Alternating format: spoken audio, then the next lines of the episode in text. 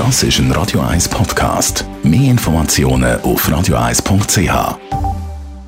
Präsentiert vom Grand Casino Baden. Grand Casino Baden.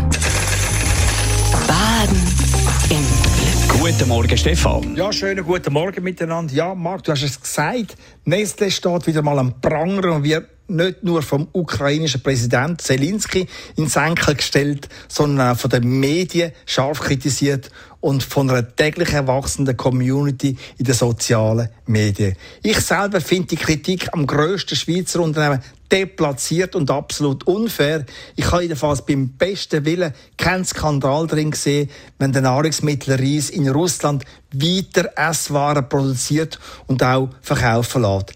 Ich rede da nicht von schicken Espresso-Kapseln, von exklusiven Hagen das Klasse oder von San Pellegrino Wasser, wo zu den ganz grossen Marken von Nestle gehören. Nein, ich rede von Pasta, Beutelsuppe, Müsli und von Babynahrung, also von klassischen Grundnahrungsmitteln für eine wenig kaufkräftige Bevölkerungsgruppe. Dass man die Produktion oder den Import von diesen Produkten nicht stoppt, macht in meinen Augen Sinn. Denn Sanktionen, die müssen Putin, seine Kriegsmaschine und seine Entourage in Armee, Wirtschaft und Geheimdienst treffen und nicht das einfache Volk, das in Russland ohnehin nichts zu sagen hat.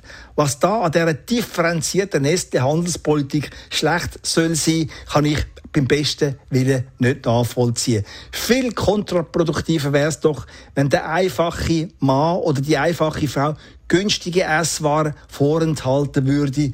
Denn das sind genau die Bevölkerungsgruppen, die in Russland oder auch in der Ukraine am schlimmsten unter dem wahnwitzigen Krieg von Putin werden leiden müssen. Und die Leute mit einem Totalboykott ins Putin-Lager zu treiben, wäre komplett eine verkehrte Strategie. Und dann noch ein Wort zu unseren Boykott-Einforderern, die in Bern, Basel oder Zürich hocken. Sie machen es sich ziemlich einfach, wenn sie an Demos einen totalen Verkaufsstopp für Nestle-Waren in Russland einfordern und den Russen die Pastas, Müsli oder die Suppe wegnehmen wollen. Denn für einen Boykott von diesen Produkten, die die russische Regierung wirklich und direkt treffen würde, nämlich das Kappen von Öl und Gaslieferungen aus Sibirien, von dem wollen sie natürlich nichts wissen, weil das die Energie bei uns daheim noch teurer machen würde. Darum sage ich, ein Totalboykott zu fordern, das ist eine opportunistische Haltung. Wir im Westen, wir wollen der Welt erklären, was gut oder schlecht für sie sein soll. Und der Preis für die Besserwisserei, die sollen dann die anderen zahlen müssen. Die Morgenkolumne auf Radio 1.